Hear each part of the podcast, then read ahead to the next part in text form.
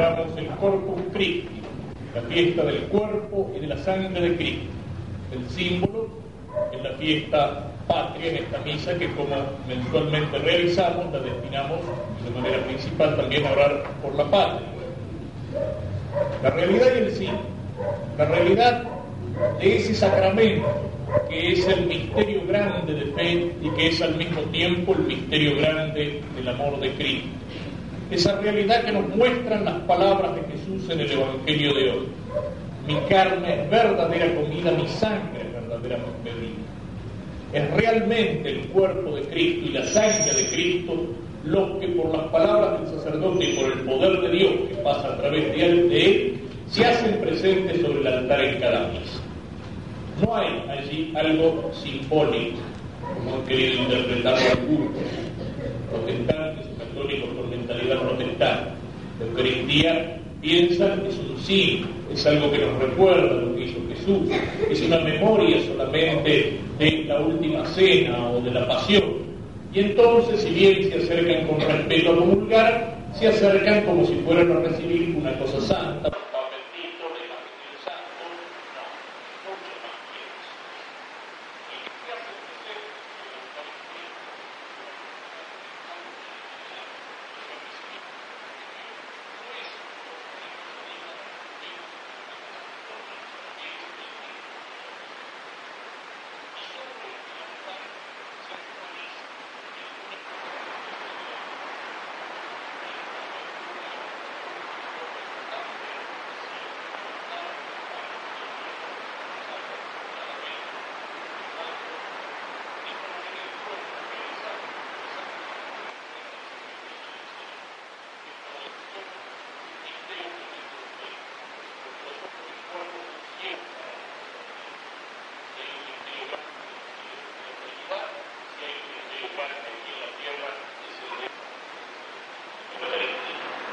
No lo podemos comprender con nuestra inteligencia, no lo tocamos con nuestros sentidos, pero lo creemos apoyados en la palabra del Señor y en la luz de la fe que nos ilumina internamente, y entonces cuando se alza la hostia caemos de rodillas y adoramos diciendo Señor mío y Dios. Es un misterio grande de amor también, porque el Señor inventó la Eucaristía por amor. Cuando iba a volver al cielo después de su muerte y de su quiso quedarse en medio de nosotros y entonces hizo lo que hizo en la última cena y entonces constituyó a sus apóstoles en sacerdotes para que a lo largo de toda la historia y a lo ancho de todo el mundo repitieran lo que él iba a hacer. que el Señor en esta fiesta que aumente nuestra fe. Tratemos de acompañar mañana por la mañana en procesión al cuerpo y al, al cuerpo de Cristo que recorre nuestras calles como una manifestación pública de esa fe que tenemos en este misterio de fe, en este misterio de amor. Pidámosle al Señor que aumente en nosotros nuestra fe. Pidámosle que venga siempre sobre nuestros altares en la misa y en nuestras almas en la comunión. Y que al venir a nosotros nos transforme. El pan que comemos para alimentar el cuerpo se transforma en nosotros, en carne, en sangre, en huesos cuando nosotros con la debida disposición comemos a Cristo en la Eucaristía, es Cristo el que nos va a cristificar. Nos transformamos en Cristo. Crece y me comerás, decía San Agustín, pero yo no me transformaré en ti como el pan de tu cuerpo, sino que tú te transformarás en ti. La realidad de la Eucaristía. Y luego decíamos el símbolo. Hoy es el día de la bandera y la bandera es el símbolo de esa realidad que amamos y por la cual rogamos que es la patria. El símbolo es aquello que representa algo. Es algo que puede ser constituido por los hombres, pero sin embargo es una cosa muy seria. No basta pensar solamente que la cruz es el símbolo de nuestra fe cristiana y católica y nos hace referencia a la tragedia del pecado y al amor inmenso de Cristo que muere en la cruz para salvarnos. La cruz antes de Cristo era un símbolo de ignominia era la peor condena que se podía dar para un delincuente. Pero cuando Cristo muere en la cruz cargando sobre sus espaldas nuestros pecados, y Cristo muriendo en la cruz nos salva, la cruz se transforma en el símbolo de la salvación. Y cuando nosotros miramos una cruz, a través de ella adoramos a Dios. Y nosotros hacemos sobre nosotros mismos la señal de la Santa Cruz. La cruz es un símbolo y es una cosa seria, es una cosa sagrada. Representa a Cristo, la fe de Cristo, nuestra condición de cristianos. La señal del cristiano es la Santa Cruz, aprendíamos en el Catecismo. Y así como la cruz es símbolo de la fe de la Iglesia de Cristo, la bandera es el símbolo de esa realidad humana que Dios quiso para nosotros, que es la patria. Es un símbolo, y un símbolo que está por encima de cualquier otro símbolo. Muchas veces hemos afirmado aquí que la patria está por encima de las divisiones de clases y de las divisiones de partidos y de cualquier otra división, porque el bien común de la patria está por encima, tiene que estar por encima de todos los intereses particulares. Puede haber símbolos que enfrentan a los hombres, que los distinguen, que los dividen. Los hombres se dividen a veces por banderías políticas y tienen un símbolo que los distingue. Los hombres a veces, qué sé yo, hasta en el deporte. Eh, del club, el escudo, el distintivo, es un símbolo que está representando a ese club. Pero por encima de los distintos colores de boinas o de distintivos políticos, por encima de las diversas camisetas de los clubes, por encima de todos aquellos símbolos de realidades menores, está la bandera que es el único símbolo que une a todos los argentinos en una empresa común, en la cual Dios nos quiere. Y esa empresa común es la patria. Decíamos que el símbolo es algo que hombres, pero los hombres para hacerlo tienen algún motivo. Y después, ese símbolo que ha sido elegido pudo a lo mejor ser elegido de otro color, de otra forma, pero ese símbolo que ha sido elegido se une a la historia de una patria y van pasando los siglos, los años, va pasando el tiempo, y ya no se puede decir de ese símbolo, se puede cambiar, es solo un pedazo de trapo, es algo que podría ser distinto. No. ¿Por qué?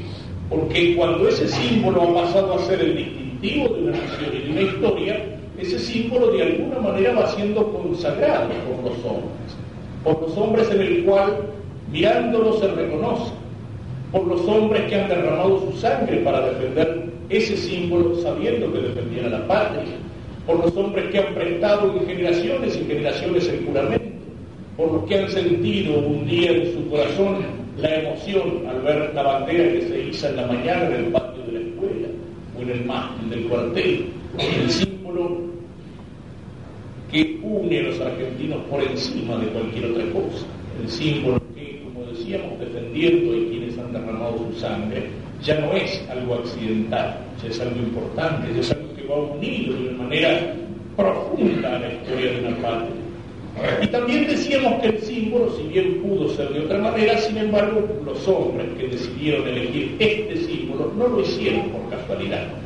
Y aquí hay algo que mira las raíces más profundas de nuestra patria y de nuestra fe cristiana. Muchas veces se dice, y lo hemos dicho desde aquí en estas misas por la patria, que los colores de nuestra bandera son los colores del manto de la Virgen.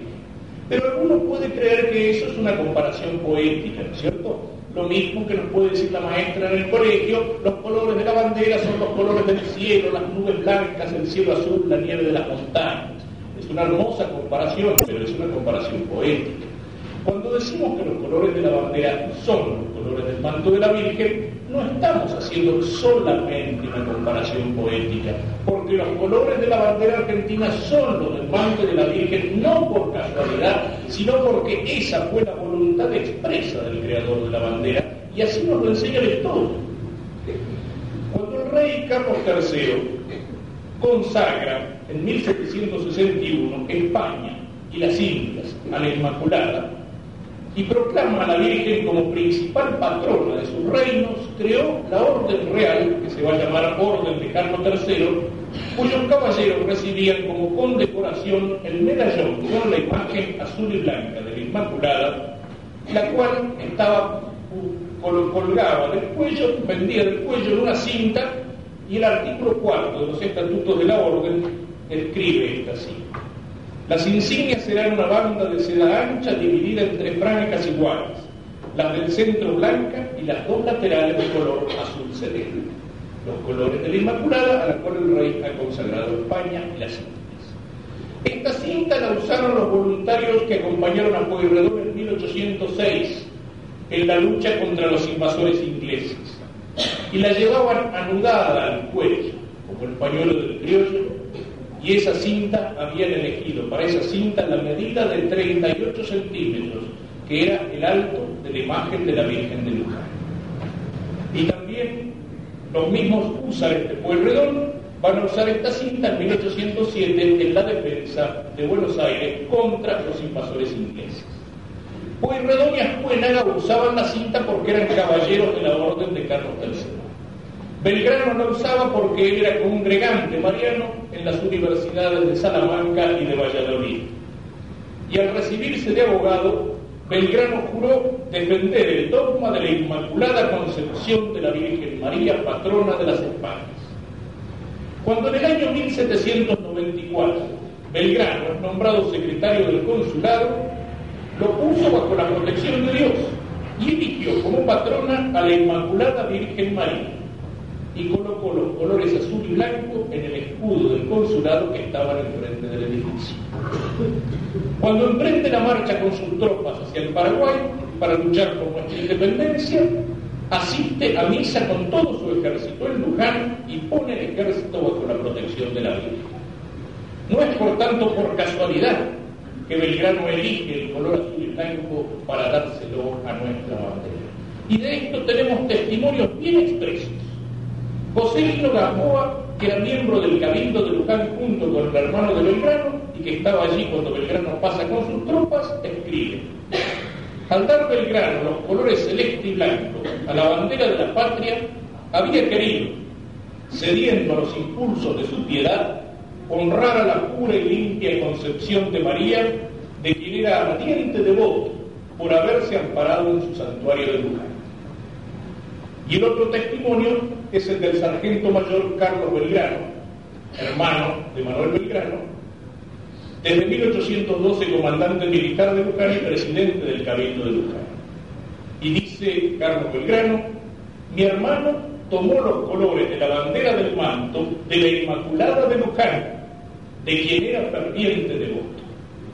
Por eso mismo, el coronel Domingo French pudo decir en su proclama a las tropas que la hizo empujar el 25 de septiembre de 1812.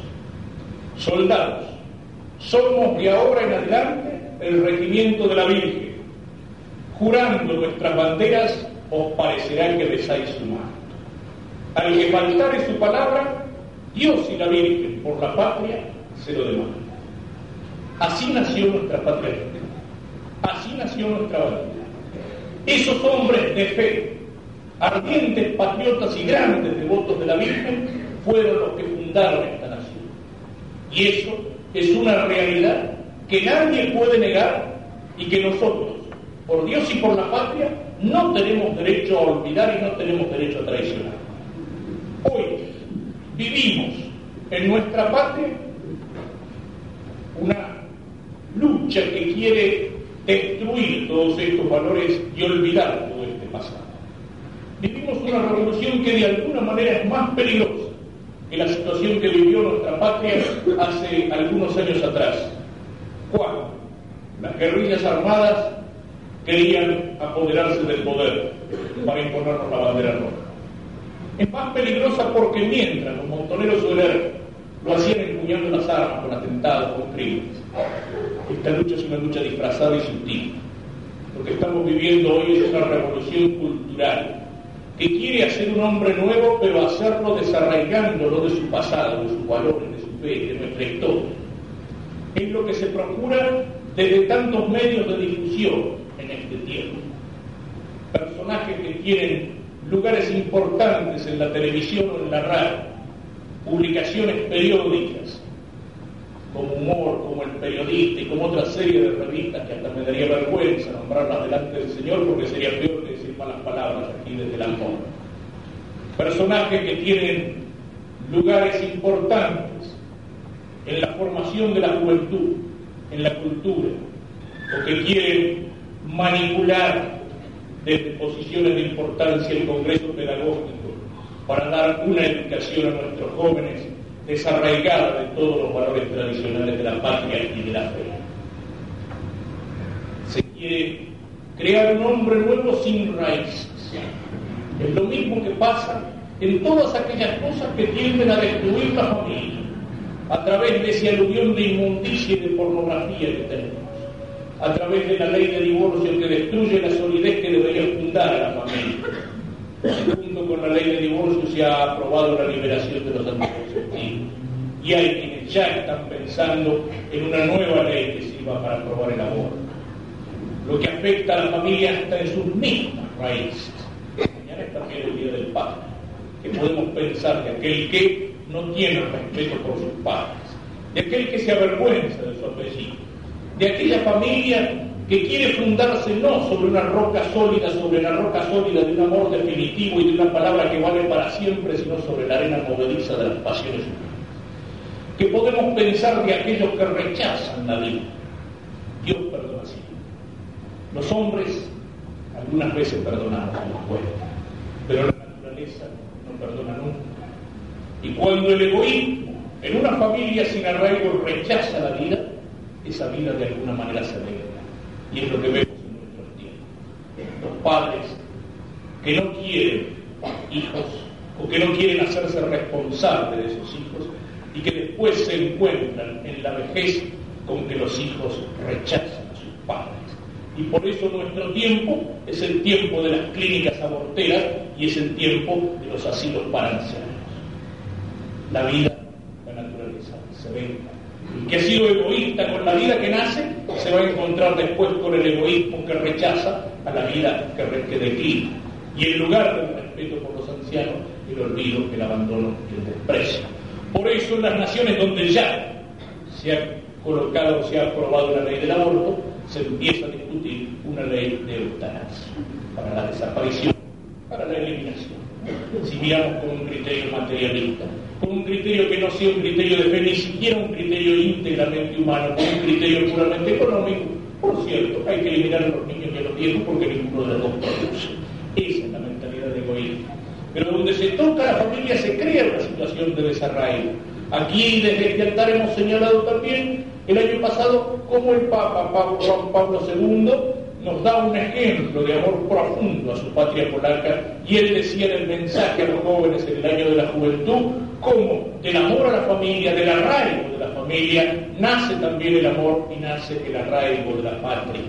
Como la patria es como una prolongación de la familia, es como una familia grande, porque la patria es mi familia y son también todas aquellas otras familias que están ligadas a la mía por lazos de historia común, de tradición, de cultura, de lengua, de fe. Entonces cuando se afecta a la familia, cuando se llegue a la familia, se esté viendo a la patria en sus mismas raíces, en sus células fundamentales. Que podemos pensar de aquel que se avergüenza de sus padres de una familia que rechaza la vida. Es negro el futuro de esa familia. Y lo mismo podemos decir, ¿qué podemos pensar de una patria que quiere renegar de sus orígenes?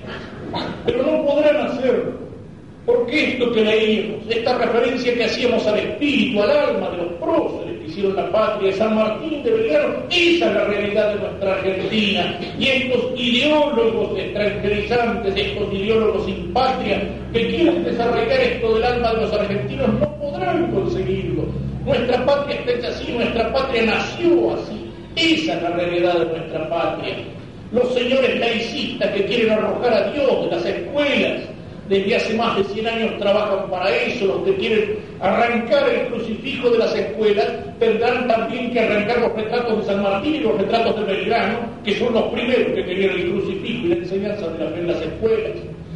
Los que no quieren que en las escuelas se enseñe a conocer a Dios, se enseñe el catecismo, tendrían que prohibir que en las escuelas se enseñe el Martín Fierro, la obra grande de nuestra literatura, porque el Martín Fierro se refleja la fe de nuestros criollos, se refleja la fe de nuestros gauchos. Los que quieren arrancar en la reforma constitucional los tímidos rasgos o afirmaciones de catolicismo que tiene nuestra constitución argentina, tendrían que cambiar también los colores de nuestra bandera porque son los colores del manto de la Virgen por la voluntad de su creador, del general Belgrano. Pero si una familia, si una familia que olvida sus raíces, sus orígenes, si un hijo que reniega de sus padres y de lo que ha recibido de sus padres, un hijo que se avergüenza de sus padres, tiene un negro futuro, también es negro el futuro de una nación que reniega de los orígenes y del espíritu de aquellos que la fundaron y del espíritu con el cual la quisieron y por el cual la Por eso tenemos motivos para rezar al Señor por esta patria y en este Día de la Bandera. Pero la oración tiene que darnos fuerza para cumplir con nuestro deber en la familia, en la escuela, en el testimonio, cualquiera que sea el lugar donde Dios nos pide que demos testimonio. Digámoslo con las palabras del mismo general Belgrano. La patria está en peligro inminente de sucumbir. Vamos pues soldados a salvarla. Veis en mi mano la bandera nacional que os distingue de las demás naciones del globo. No olvidéis jamás que vuestra obra es de Dios, que Él os ha concedido esta bandera y que nos manda que la sostengamos con el honor que le corresponde. Jurad no abandonarla, jurad sostenerla para arrollar a nuestros enemigos. Nuestra sangre derramaremos por esta bandera. Y para terminar expresando este espíritu poéticamente, digamos, la bandera es ese paño que simboliza la patria. Y es el manto de la Virgen patrona de toda hazaña que por eso fue creada de color azul y blanco. Cuando hizo falta una enseña, justo previo a la batalla, la que resistió al demonio en las selvas humanas, la que envolvió al camarada en ese último viaje hacia las mismas entrañas de la tierra americana, la que ha tremolado al viento sobre tantas mentes claras, defendiendo la nación de invasores de otras playas, la que llena de crespones, mordiendo penas y lágrimas, cada 2 de abril recuerda su gesta contemporánea. Cuando jures la bandera y te acerques a besarla, piensa que pones los labios en el rostro de la patria. Será el beso más puro, la caricia más honrada, porque al besar la bandera besas la Argentina amada. Entre sus pliegues de seda se quedarán sus palabras, tus palabras para que el Señor te premie si las cumples y las guardas. Y si al fin mueres por ella, ella será tu mortal. Tu cuerpo descansará en los brazos de la patria, porque te juro, hijo mío, Argentina está completa en la enseña azul Como en la familia podemos decir que Dios, que el hombre no separe lo que Dios unido, podemos decirlo también en nuestra patria. Que nadie se atreva a separar aquello que está unido desde el principio de nuestra historia. El amor de patria en la bandera y la fe y el amor de Dios en los colores del பெருமான் முருகன் பதிவு